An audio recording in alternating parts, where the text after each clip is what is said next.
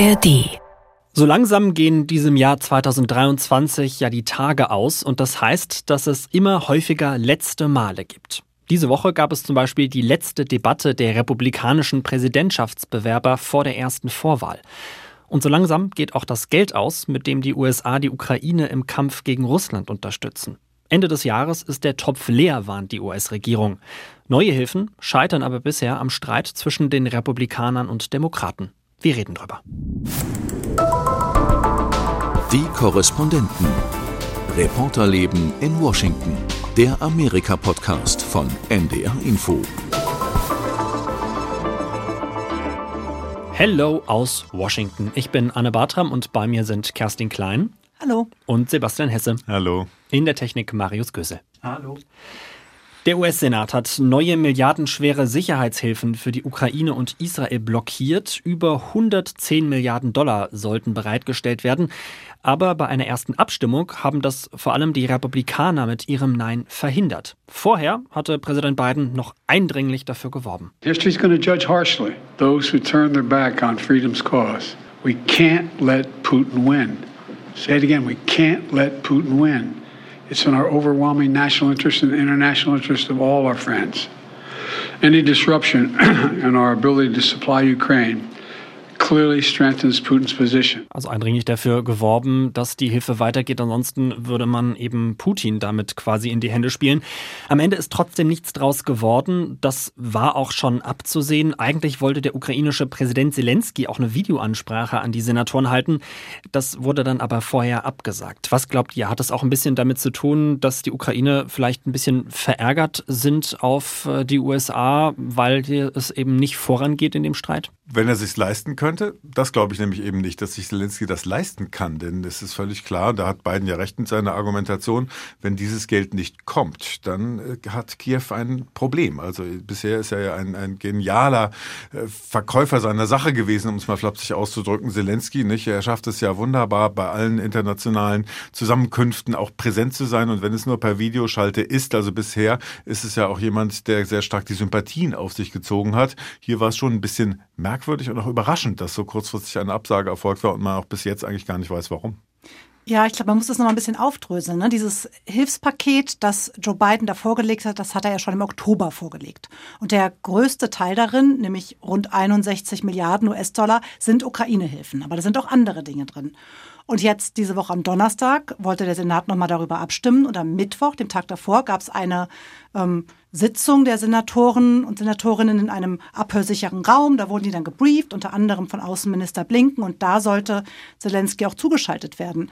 Und die zeitliche Reihenfolge ist nicht so ganz nach außen gedrungen, nicht so ganz klar. Aber zwei Dinge sind öffentlich geworden, nämlich dass Zelensky nicht gesprochen hat, warum auch immer, und dass die republikanischen Senatoren, ein, ein, äh, gutes Dutzend von denen, nach einer halben Stunde aufgestanden sind und rausgegangen sind, weil sie nämlich gesagt haben, wieso werden wir hier nur in Sachen Ukraine gebrieft, wir wollen auch in Sachen Grenzschutz gebrieft werden. Und da bin ich mir nicht so ganz sicher, ne? vielleicht hat es auch einfach gar keinen Sinn mehr gemacht, Zelensky zuzuschalten, wenn die an die er hätte appellieren wollen und appellieren sollen, gar nicht mehr im Raum waren. Das ist aber nicht klar, was da die zeitliche Abfolge war. Jedenfalls ist beides passiert. Der Minderheitsführer der Republikaner im Senat, Mitch McConnell, der hat schon vor der Abstimmung äh, ja, gesagt, warum er denn seine Anhänger, seine Fraktionskollegen bittet, das Ganze abzulehnen. Nobody on the Republican side in the Senate has been more enthusiastically supporting the idea of a comprehensive supplemental that deals with Ukraine, Israel, and Taiwan. We want that to pass. But while we're talking about borders, uh, my advice to the majority leader last week was if you don't believe how serious we are about this, then file cloture. Also er hat gesagt, es geht vor allem darum, mehr für die Grenzsicherung hier in den USA zu erreichen, aber eben auch noch hinzugefügt, dass ja eigentlich man dafür wäre, die Verbündeten zu unterstützen, aber oder also sehr, sehr auch emotional dabei wäre, die Verbündeten zu unterstützen. Aber ganz so würde ich das jetzt nicht sehen, Sebastian, dass die Republikaner da jetzt irgendwie mit großem Enthusiasmus die Ukraine-Hilfen irgendwie weiter voranbringen würden, oder? Also ich glaube, hier kommen zwei Sachen zusammen. Das eine ist, dass sie natürlich ein sehr seismografisches Gespür für die Stimmung im Lande haben und die kippt in Sachen Ukraine-Hilfe. Nicht? Da gibt es doch ein spürbares Maß an Ungeduld inzwischen in der Gesellschaft. Also auch äh, Ungeduld deswegen, weil es keinerlei Exit-Strategie gibt, weil es überhaupt gar keinen Plan gibt, wie dieses, wie ein Endspiel aussehen könnte in der Ukraine-Frage und gleichzeitig eben diese aberwitzigen Milliardenbeträge da überwiesen werden. Gleichzeitig die Inflation hier dadurch durch diese Ausgabenpolitik natürlich angeheizt wird und die Teuerungsrate, das glaube ich, wird nächstes Jahr eines der ganz großen wahlentscheidenden Themen. Und das ist ja auch einer der Gründe der Unzufriedenheit mit der beiden Regierung, weil der Eindruck entstanden ist, dass hier das Geld eben äh, verplempert wird für alles Mögliche. Also verplempert jetzt natürlich in dicken Anführungszeichen gesetzt. Das ist so dieses eine, ne? dass sie da, glaube ich, schon einen Nerv treffen in der Bevölkerung. Und man merkt das ja auch in den Wahlaussagen. Wir sprechen ja gleich noch über die Debatte oder über Trump-Äußerungen in diese Richtung. Also ich möchte nicht wissen, was passiert, wenn es zu einem Regierungswechsel kommt im kommenden Jahr. Das nächste ist dann dann natürlich, das hat Kerstin ja schon kurz angedeutet, dass es eben ein Teil der amerikanischen politischen Kultur ist, anders als bei uns, dass in gewaltige Investitionspakete alles Mögliche reingestopft wird, was nicht unbedingt miteinander zu tun hat. Das haben wir ja auch bei dem Inflation Reduction Act, der dann auf einmal ein Inflationsbekämpfungsgesetz war, vorher aber eigentlich ein Klima- und äh, Sozialpaket gewesen ist. Also das ist ein typisches Stück amerikanischer Kultur und dass sie da die Chance wittern, dass sie da noch was reinpacken können, was sie ohnehin wollen, das ist, glaube ich, normale Oppositionsarbeit. Erst recht, wenn man jetzt äh, eben auch die Macht hat, das durchzusetzen oder eben zu blockieren. Ja, ich würde gerne noch was ergänzen. Es ist, es ist tatsächlich ja so, dass es eigentlich in beiden Kammern und über beide Parteien hinweg eine Mehrheit dafür gibt, die Ukraine weiter zu unterstützen. Die Mehrheit ist noch dafür. Aber im Moment sind auch die Ukraine-freundlichen Republikaner, wie zum Beispiel Mitch McConnell, ja, die sind, haben sich ganz festgefahren auf die Position zu sagen, wir geben euch nur diese Ukraine-Hilfen frei, für die wir eigentlich auch sind, wenn wir gleichzeitig noch mehr Geld für die Grenze kriegen, wenn die Mauer wieder gebaut wird und, und das ist für die Demokraten am schwersten zu schlucken, wenn das Asylrecht deutlich verschärft wird. Manche würden sagen, im Prinzip wird es ausgehebelt. Und das ist für die Demokraten schwer zu machen. Und das ist jetzt die Konfrontationssituation. Und die Wette der Republikaner ist, wir kriegen beides. Wir kriegen Zugeständnisse bei der Grenze und dann können wir der Ukraine weiterhelfen. Das kann aber auch schiefgehen, weil wenn also man, die einzige Lösung wäre, dass eine von beiden Seiten oder beide Seiten sich aufeinander zubewegen. Kann passieren, davon gehen, glaube ich, die meisten hier in Washington noch immer noch aus, kann aber auch eben nicht passieren und das hätte dann tatsächlich wirklich dramatische Folgen für die Ukraine.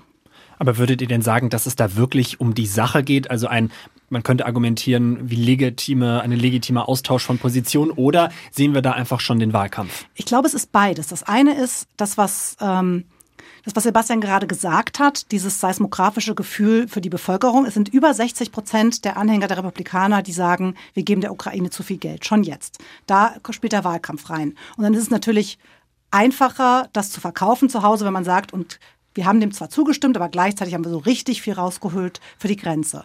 Und ich glaube aber, jenseits davon, dass das hier Wahlkampf, Taktikpolitik ist, steckt da auch echte Politik dahinter, weil die Lage an der Grenze ist nicht im Griff. Wir haben jetzt die meisten Grenzübertritte, die meisten Aufgriffe an der Grenze jemals gehabt jetzt in diesem Jahr und zwar ein Rekord zum dritten Mal in Folge. Das ist ein Problem und die beiden Regierungen bekommt das nicht in den Griff und die beiden Regierungen sagt halt eben, in diesem wahnsinnig großen Milliardenpaket sind auch 14 Milliarden drin für die Grenzsicherung. Da sind zum Beispiel 1300 neue Stellen für Grenzschutzbeamte drin oder mehr Richterinnen und Richter, die dann schneller die Asylanträge bearbeiten können. Das ist aber alles den Republikanern zu wenig. Die wollen mehr. Wenn man am Jahresende zurückblickt, dann muss ich sagen, die zwei Dinge, die mich am meisten überrascht haben über die beiden Regierungen, ist zweimal ein mangelndes Gespür. Erst war das mangelnde Gespür für das Problem Inflation. Da wurde am Anfang so getan, als wenn sich das, ja, das wird sich ja ganz schnell von selber erledigen. Ja, stellt euch mal nicht so an, das kommt halt vor. Ja, passiert halt überall auf der Welt. Ja, es gibt halt auch noch die Lieferkettenengpässe aus der Corona-Zeit. Das ist alles nicht so wild. In völliger Verkennung der Tatsache, wie sehr das viele Familien hier wirklich in fast existenzielle Nöte bringt bringt und gerade diejenigen, die ja zur Stammklientel der Demokraten gehören. Und das Zweite ist, was du ja auch schon sagst, dass äh, das Gespür für diese Grenzproblematik und wie das den Menschen auf den Nägeln brennt, auch nicht richtig vorhanden ist. Ne? Da wurde dann mit großem Pomp Kamala Harris, die Vizepräsidentin, das Ganze ist jetzt Chefsache zur obersten Beauftragten für Migrationsreform ernannt und das ist ja jetzt schon zwei Jahre her. Und was ist passiert? gar nichts. Ne? Sie hat eine kurze Goodwill-Tour durch äh, lateinamerikanische Nachbarländer gemacht und gesagt, kommt bloß nicht. Und das war es dann aber auch. Und ne? Biden war einmal an der Grenze, richtig? Mhm. Ja, Nur und das einmal. auf großen Druck. Da hat es genau. ja über Wochen Druck seitens der Republikaner gegeben. Er nimmt das nicht ernst genug und so weiter. Ja. Aber man hatte das Gefühl, er macht das gequält und man hatte das Gefühl, er macht es nicht, weil er wirklich der Überzeugung wäre, dass hier Handlungsbedarf ist. Ne? Mhm. Das ganze Thema ist natürlich auch wichtig, ähm, wie das nach außen hin ankommt, denn äh, die USA sind ja der wichtigste Verbündete der Ukraine. Und es geht ja dabei nicht nur ums Geld, sondern eben auch um die Moral, um die moralische Unterstützung nicht nur hier, sondern auch in anderen Ländern. Diese Woche war auch der britische Außenminister David Cameron hier zu Besuch in Washington und der hat in einem CNN-Interview das hier zu dem Thema gesagt. The US is the linchpin of the coalition because you're such a strong and powerful economy and you have such capable military and diplomatic and economic assets. There's no doubt that, that America coming forward with this package will lift the morale of Ukrainians. It will make sure Europe focuses on doing more. Ich würde jetzt mal sagen, den US-Politikern ist allen bewusst, welche Rolle sie haben, wie wichtig das ist. Die Frage, die sich jetzt aber mir stellt, ist, ist Ihnen das auch wichtig, wie die USA hier gesehen werden in der Welt? Oder ist es mehr so ein, naja, uns interessiert jetzt mehr so der Wahlkampf? Also ich glaube nicht, dass es um Image geht, also dass sie jetzt scheinen möchten und dass die ganze Welt sagt, jawohl, die Amerikaner spielen wieder Weltpolizei und das erfolgreich. Ne? Also das ist, glaube ich, nicht so sehr ein Image-Ding, aber dass man etwas tun muss gegen russische Aggression, dass man das nicht geschehen lassen darf, dass es so eine Tradition natürlich auch im amerikanischen Selbstverständnis gibt, dass man äh, sich an die Seite derjenigen stellt, die nicht alleine in der Lage sind, sich zur Wehr zu setzen. Das ist, glaube ich, sehr tief in der DNA drin und das ist auch nach wie vor mehrheitsfähig. Ne? Ich glaube deshalb grundsätzlich Inhaltlich muss man das nicht diskutieren. Da sind die Menschen schon der Überzeugung, dass man hier jemandem beistehen muss, der sich nicht aus eigener Kraft zur Wehr setzen kann. Aber es ist natürlich schon so, dass wir jetzt über einen sehr, sehr langen Zeitraum wirklich astronomische Summen haben da im Transfer äh, gesehen ne? und dass irgendwann mal die Frage gestellt wird, so und wie ist das Endgame? Wie soll das jetzt eigentlich ausgehen? Und wieso gibt es keinerlei, äh, und das kennen wir aus dem deutschen Diskurs auch, nicht? Wieso gibt es keinerlei diplomatische Initiativen, die irgendeine Form von Kompromissdialog auf den Weg bringen. Immer nur zu sagen, Putin will ja nicht reden, deshalb reden wir nicht, ist den Menschen zu wenig. Und das ist, glaube ich, das Spannungsverhältnis, in dem hier die Entscheidungsträger sich bewegen. Ne? Ja, ich glaube, also es gibt schon in der Republikanischen Partei immer mehr Isolationisten. Trump ist ja der oberste Isolationist von allen und die, die sind schon auch mehr geworden. Aber ich glaube, dass also Biden hat ja in seiner Rede diese Woche vor dieser Abstimmung auch nochmal sehr stark an die Abgeordneten appelliert. Und der macht ja immer den ganz großen Bogen und sagt, es geht hier nicht darum, irgendein fernes Land in Europa zu verteidigen, sondern es geht hier um unsere nationale Sicherheit, weil, so seine Logik, wenn man Putin das durchgehen lässt, dann greift er irgendwann vielleicht einen NATO-Staat an und dann sind wir mit Soldaten da. Er sagte wirklich wörtlich, dann stehen da russische Truppen gegen amerikanische Truppen, andersrum glaube ich. Aber jedenfalls nur dieses Szenario, das ist schon sowas, das ist glaube ich auch den meisten republikanischen Abgeordneten klar, dass man Putin da die Stirn bieten muss. Und dann ist aber die Wählerschaft im Nacken, ne? Und dann braucht man sowas, um das damit zu verkaufen. Und interessant war auch, Donald Trump ist diese Woche auch danach gefragt worden in einem Interview, wie er denn zu weiteren Ukraine-Hilfen steht. Und er hat diese Frage nicht beantwortet, sondern er hat einfach nur gesagt, ich werde diesen Krieg in 24 Stunden beenden. Und damit stellt sich die Frage nicht, war dann der Gedanke, der da hinten dran hing, ne? Nur, dass er natürlich nicht gesagt hat, wie das passieren soll, in welchen Grenzen, ne? Zu welchen Bedingungen. So, es ist einfache Lösungen für komplexe Probleme, ne? Das sind wir bei der Methode Trump. Aber wir sind auch schon wieder bei diesem Thema mangelndes Gespür auf der Seite von Biden. Auch das ist ihm ja in diesem Jahr, wir blicken ja zurück, äh, wiederholt vorgeworfen und wie ich finde auch zu Recht, dass er eben diese Ukraine-Politik nicht ausreichend erklärt hat. Ne? Dass Findest man immer du? gewartet hat, eine Regierung, das war doch schon stehender Vorwurf über viele Monate. Irgendwann in der letzten Zeit ist es dann ein bisschen intensiver wieder geworden, aber über weite Strecken wurde doch so getan, als sei das äh, so eine Art Staatsräson, das zu tun und man muss da gar nicht mehr groß reden, man muss es auch nicht mehr durchargumentieren, sondern es wird einfach gemacht gemacht. Ich, na, doch, ich gebe dir recht für, den, für weite Teile des Jahres. Aber jetzt zum Schluss, ne, im Oktober, als er dieses große Paket vorgelegt hat, hat er, Druckes, ne? ja. ja. hat er so eine große Rede gehalten. Ne? Er versuchte schon ja in den Zusammenhang zu stellen, dass es im Interesse der USA ist. Hm. Aber das muss das ja immer das Gleiche, dass ausgerechnet Biden immer wieder die, also sagen wir nicht versteht, wie das, das Informationsbedürfnis im Volk ist, ja, hm. und dann ganz lange getriezt werden muss, bis er dann schließlich äh, argumentativ an die Öffentlichkeit geht. Also da sehe ich schon ein Muster, hm. ne, dass man auf mehreren Politikfeldern durchdeklinieren kann. Ne? Es wird auch ein Thema sein im Wahlkampf, die Ukraine-Hilfen. Wir sehen es jetzt unter anderem bei der Republikaner-Debatte diese Woche, die letzte Debatte vor den Vorwahlen in Iowa. Und äh, auch da hat sich der Kandidat Vivek Ramaswamy zu diesem Thema geäußert. Und zwar so. Foreign policy experience is not the same as foreign policy wisdom. I want everybody at home to note that I was the first person to say we need a reasonable peace deal in Ukraine. Now, a lot of the neocons are quietly coming along to that position, with the exceptions of Nikki Haley and Joe Biden, who still support this, what I believe is pointless war in Ukraine. And I think those with foreign policy experience, one thing that Joe Biden and Nikki Haley have in common is that neither of them could even state for you three provinces in eastern Ukraine that they want to send our troops to actually fight for. Da ist so viel dran falsch. Keiner, auch Biden und Haley wollen nicht Truppen in irgendwelche Provinzen und Regionen der Ukraine schicken. Ne? Also das ist Vivek Ramaswamy, ich weiß nicht, wie bekannt er in Deutschland ist, ist wirklich jemand, der das Trump-Playbook nochmal eine Schraube weitergedreht hat und einfach Lügen aufstellt. In jeder dieser Debatten Lügen aufstellt. Ich muss ja sagen, es waren jetzt noch vier Leute hier bei der Debatte dabei. Das heißt, auch das Bewerberfeld hat sich jetzt zumindest ein bisschen gelichtet. Wir hatten eben Vivek Ramaswamy und auch den Gouverneur von Florida, Ron DeSantis. Beide kann man so ein bisschen sagen, aus diesem neurechten Lager, Trumpistenlager.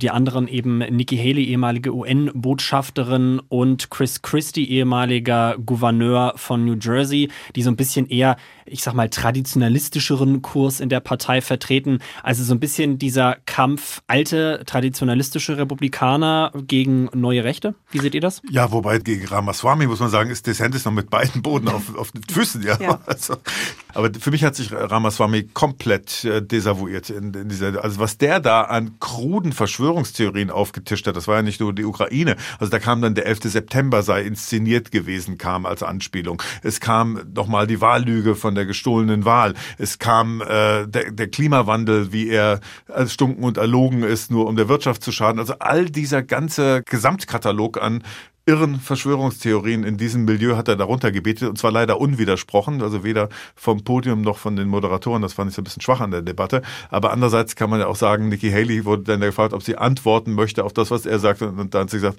dafür ist mir meine Zeit zu schade. Vielleicht ist das die richtige Haltung. Ja, diese Debatte in der Republikanischen Partei kann ja durchaus geführt werden, die kann ja auch im Land geführt werden, ne? Die Sicht von beiden, und der würde sich, glaube ich, auch, ne, nein, der schließt sich auch Nikki Haley eindeutig an, ist, man muss Despoten wie Putin die Stirn bieten, sonst ermuntert man sie. Und wenn man jetzt hier die Ukraine fallen lässt als Verbündeten, dann wird nicht nur Putin ermutigt, sondern dann wird auch China ermutigt, zum Beispiel Taiwan anzugreifen. Das ist ja die Logik, die hinter der beiden Politik steht und die teilt Nikki Haley auch, auch wenn sie es ansonsten mit Joe Biden, glaube ich, keine gemeinsamen Positionen hat. Und dann gibt es die, da würde ich jetzt Trump zum Beispiel zuzählen, die sagen, wir brauchen, also er sagt natürlich dann gleich, ich kann hier Frieden schließen binnen 24 Stunden, aber das ist ja die andere Ansage. Ne? Wir müssen das Ding beenden und wenn man das ausbuchstabiert, hieße das ja, man zwingt die beiden Seiten zu einem Friedensschluss und die Grenzen verlaufen dann halt irgendwo, wo Russland sie haben will wahrscheinlich. So, darüber kann ja die Partei streiten und dann kann sie ja entscheiden, wen sie für den besseren Außenpolitiker hält. Wobei außenpolitisch werden Wahlen hier ja nicht entschieden. Das geht ja eher um innenpolitische Themen nachher. Inflation, Grenze, das sind, das werden so die Themen sein. Das hast du ja schon angesprochen, Sebastian. Aber Ramaswamy ist wirklich, ja, der appariert mit Lügen und mit einer Shownummer, die vielleicht auf manche am Anfang noch erfrischend wirkte, die aber, so mein Eindruck auch gestern in dieser Debatte, viele auch bei den Republikanern zunehmend nervt. Also das war nicht so, dass das Publikum ausgerastet ist für ihn.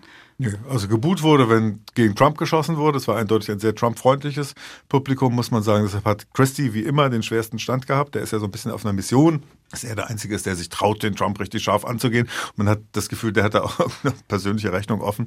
Aber als Ramaswamy mhm. Nikki Haley persönlich angegangen ist, ne, sie als korrupt dargestellt hat, und dieses, Zettel hochgehalten, Zettel hochgehalten hat, da hat das Publikum auch, ja, da hat das Publikum auch geboot. Also das war ja. nicht ja, die hat ja auch gut gepunktet. Ne? Also ja. so, die Sympathien des Publikums waren schon bei ihr. Ne? Das hat man auch hinterher gemerkt. Beim Sender CNN zum Beispiel wurden Wähler befragt, was die immer machen nach so einer Debatte. Dieses Mal haben sie eben eine, eine Gruppe von Menschen in Iowa diese Debatte schauen lassen und da war auch die Mehrheit von, ich glaube, den acht Leuten, die sie da befragt haben, haben auch gesagt, Nikki Haley hat diese Debatte gewonnen. Das war ja bei, ich glaube, der, der Debatte davor auch schon so, dass man gesagt hat, sie hat da also wirklich gut abschneiden können.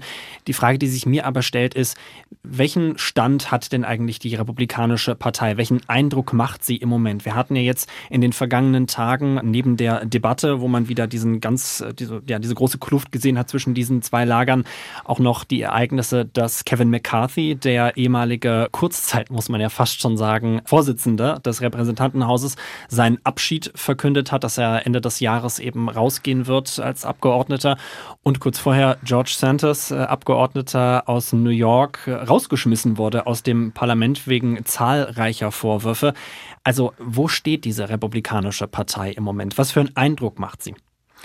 Ich glaube, die Stärke der Republikanischen Partei im Moment ist vor allen Dingen Bidens Schwäche. Diese Woche gab es ja schon wieder Umfragen, die die niedrigste Zustimmungsrate aller Zeiten zu Bidens Politik äh, gezeigt hat. Nicht? Und das muss man ernst nehmen, dass die Menschen damit unzufrieden sind, dass die Menschen ihn verantwortlich machen für Teuerungsrate und für das, was ihnen auf den Nägeln brennt, seine Ausgabenpolitik stark kritisieren. Und gleichzeitig muss man auch ernst nehmen, diese Sorgen darum, dass er äh, dem Amt möglicherweise nicht mehr gewachsen ist. Also und diese seine, Auftritte. Seine Running Mate Kamala Harris hat genauso schlecht schlechte Werte. Ja, ja, und natürlich extrem unpopulär. Das war gestern auch an einer Stelle, wurde ihr Name erwähnt, da booten die da alle. Gut, das ist auch ein sehr republikanerfreundliches Publikum da gewesen, aber dass die Herzen Kamala Harris nicht zugeflogen sind in den mhm. letzten Jahren, ist ja auch kein Geheimnis. Nicht? Also ich glaube, die Stärke der Republikaner ist zum einen die Schwäche der amtierenden Regierung und das andere ist, dass sie natürlich bei bestimmten Reizthemen schon den Finger in die Wunde legen. Meine Migration haben wir jetzt gerade besprochen, Ukraine, also die Endless Wars, die man eigentlich beenden wollte, haben wir auch angesprochen. Also das sind so zwei Sachen, wo sie schon Punkten im Moment. Ne? Mich sorgt was anderes bei der Republikanischen Partei. Wir haben hier einen ehemaligen Präsidenten und wahrscheinlich erneuten Präsidentschaftsbewerber, der sich nicht an die grundlegende Spielregel der Demokratie gehalten hat, auch stolz darauf ist, ne? Die grundlegende Regel eben, dass man Wahlausgänge vor Gericht anfechten kann, aber dann am Ende sie auch akzeptiert, der jetzt kokettiert mit der Dictatorship-Frage, ne? Gerade gefragt von diese Woche, er plane doch nicht wirklich eine Diktatur und er sagte so, nein, nein, außer an Tag eins. Also habe ich das richtig wiedergegeben? Du guckst so skeptisch. Ja, für ne? einen Tag, ja. Für einen Tag. Außer am, für, am Tag eins. Ja, on day one. No, no, no. Grenze dicht machen. For on day one. Und was ja. war das zweite? Ne, noch? So, ne? Hm. So. Und nach dem 6. Januar, ich erinnere mich noch gut daran, da erschien es einen Moment lang so, als ob doch die Mehrheit der Abgeordneten, auch jemand wie Kevin McCarthy, genug hätte. Und, und da war so ein Moment, wo man dachte, die sagen jetzt, okay, das war's jetzt, danke, we move on. Und das kam aber nicht. Die sind alle wieder zurück zu Trump. Und die Leute, die sie ihm noch entgegengestellt haben, wie Liz Cheney, wie Adam Kinzinger, die sind alle raus. Und auch diese Woche bei der Debatte, da hat Chris Christie auch den Finger in diese Wunde gelegt und hat gesagt, ich bin hier der Einzige, der Donald Trump benennt als das, was er ist, nämlich eine Gefahr für unsere Demokratie und für unser Land. Alle anderen drei haben sich ganz schön rausgewunden. Aber das ist ja ein Phänomen aller westlichen Demokratien und Industrienationen in diesen Tagen, dass der Rechtspopulismus deswegen gedeiht, weil die Menschen das Gefühl haben, dass wir hier unten und die da oben, dass da eine gewaltige Kluft herrscht. Hier sind die realen Probleme, die uns beschäftigen und da oben sind irgendwelche korrupten Eliten, die machen, was sie wollen und nicht in unserem Leben handelt. Also jetzt mal ganz versimpelt, gibt es das ja in Europa auch als Phänomen, als Wahrnehmungsphänomen. Nur hier in den USA trifft es natürlich auf besonders fruchtbaren Boden, weil hier traditionell der Regierung ohnehin immer misstraut wird. Nicht? Und man Regierungen vielleicht zur Landesverteidigung gerade noch akzeptiert und für so ein paar Sachen aber eigentlich ja klein gehalten wissen mag und ihnen keine Steuern überweisen mag, weil man ihnen nicht zutraut, dass sie mit dem Steuergeld verantwortungsbewusst umgehen und so weiter. Also diese Staatsskepsis ist ja viel ausgeprägter als, als bei uns im deutschen Versorgungsstaat beispielsweise. Ne? Und deshalb funktioniert das so gut äh, im Zusammenspiel. Außer es passt einem politisch in den Kram. Ne? Das war auch in der Debatte so ein ja, Punkt. Na klar. Ich habe mich die letzten Monate sehr intensiv mit dem Thema Transkinder und Transteens beschäftigt, weil wir eine Doku gemacht haben darüber. Und das ist ja ein Thema, was Ron DeSantis für sich entdeckt hat, einfach weil es bis weit in die Mitte der Gesellschaft reicht und er hat auch wieder komplett gehetzt gegen diese Gruppe und hat gesagt, das ist Verstümmelung und so inszeniert sich als der Kämpfer für die Elternrechte und als Kämpfer zum Schutz dieser Kinder. Und da hat Chris Christie auch wieder, deswegen war er vielleicht auch so ein Gewinner dieser Debatte, zumindest für mich, den Finger genau in die Wunde gelingt. Er hat gesagt, wir sind doch die Partei, die sagt, der Staat muss sich raushalten aus dem Privatleben der Leute. Warum mischen wir uns da ein? Hm. Also ja, viele sind dagegen, außer ihre eigenen Wertvorstellungen werden vom Staat hm. durchgedrückt. Dann sind sie vor Einmischung des Staates. Aber die Frage ist natürlich am Ende, was ist wahlentscheidend von diesen ganzen Themen, die wir genannt haben? Nicht? Und äh, ich glaube, der Grund, weswegen dann der Trump doch wieder diese Renaissance erfahren hat, die ich auch nicht für möglich gehalten habe, ist, dass eben genau das zieht, was er immer predigt, dass er sich als Spitze einer Bewegung versteht ne? und gar nicht unbedingt als Parteipolitiker und man Trump nicht mit der Republikanischen Partei gleichsetzen darf, sondern äh, er hat die praktisch mitgenommen Er hat ihnen ein Reformangebot gemacht, Teil seiner Bewegung zu werden, aber alles andere ist ihm dann irgendwie egal. Und das ist, glaube ich, der Appeal für viele Leute, die jetzt eben republikanisch wählen, dass er diesen Gedanken da reingebracht hat und die Angst davor, diese Gruppe zu verlieren, die traditionell nicht gewählt hat oder sich lange der Demokratie verweigert hat, ist, glaube ich, ein großes Motiv, weshalb die äh, so schwer von Trump loskommen. Ne? Lasst uns zum Schluss mal kurz in die Glaskugel gucken, wie es nächstes Jahr weitergeht. Ich sehe schon hier große Begeisterung bei den Republikanern. Ich glaube, wir sind uns relativ einig, dass wir sagen, Donald Trump hat im Moment die besten Chancen, nominiert zu werden. Und bei den ganzen Vorwahldebatten geht es wahrscheinlich eigentlich eher nur noch um Platz zwei. Nehmen wir mal an, das kommt so. Was glaubt ihr, wie sich das aber auch in der Republikanischen Partei weiterentwickelt? Könnte sie eventuell auseinanderbrechen oder wird es dann im Zweifelsfall, werden sich trotzdem die meisten zumindest hinter Donald Trump stellen und die anderen werden aus der Partei entweder weggehen oder zumindest sehr, sehr am Rand stehen. Was glaubt ihr? Es geht um Macht und deshalb werden sie sich nicht zurückziehen. Wenn man das Viererfeld von gestern anguckt, drei davon haben schon sich geweigert zu sagen, wir werden Trump nicht unterstützen, wenn er der Kandidat ist. Im Umkehrschluss, sie werden ihn unterstützen. Warum? Weil sie natürlich noch was werden wollen innerhalb der Partei. Also weder DeSantis noch Haley sind zu alt, um es in vier Jahren nicht nochmal zu probieren. Sie haben jetzt jede Menge Aufmerksamkeit auf sich gezogen, sind bekannt geworden landesweit, wären theoretisch auch Kandidaten für die Vizepräsidentschaft. Sie sind ja nie zu scharf mit Trump ins Gericht gegangen. Aber selbst das nicht, die, die haben Zeit. Ne? Die können das noch abwarten und die sind machtbewusst. Also insofern glaube ich nicht, dass es die Partei auseinanderreißen wird. Nee, das glaube ich auch nicht wenn Donald Trump nicht gewinnt, also ich glaube auch klar, der wird Kandidat, ne? Da ist was 40, 50 Prozentpunkte ja, vorne, das, also wirklich uneinholbar. Es konnte ja auch passieren, was wollte, der, dieser ja. Vorsprung blieb. Ja, wenn er nicht gewinnt, dann glaube ich, könnten wir was sehen, was eine Neusortierung der Republikanischen Partei ist. Weil wenn der große Anführer der Bewegung weg ist, ist vielleicht Raum für neue. Wenn aber Trump nochmal Präsident wird, dann hat er ja jetzt schon angekündigt und aus seinem Umfeld hören wir das und ähm, Thinktanks arbeiten daran, dass dann in der zweiten Präsidentschaft Trump noch mehr umgesetzt werden soll von dem, was er sich vorstellt. Dass die Leute, die ihn vielleicht in der ersten Präsidentschaft noch gemäßigt haben, nicht mehr da sind und ersetzt werden durch Leute, die genau diese Agenda, die er will, auch vorantreiben. Und ich glaube, das wird sich auch übertragen auf den Kongress und auf die republikanischen Abgeordneten im Kongress. Da wird auch, glaube ich, dann sehr genau geguckt, wer ist hier für uns und wer ist gegen uns. Und da wird nicht freundlich gespielt werden. Aber wenn die Republikaner verlieren, dann bleibt Nikki, die steht für die traditionelle Republikanische Partei. Vielleicht rückbesinnt man sich dann auf Zeiten vor Trump und hat sofort eine attraktive Kandidatin. Also eigentlich stehen sie nicht so schlecht da.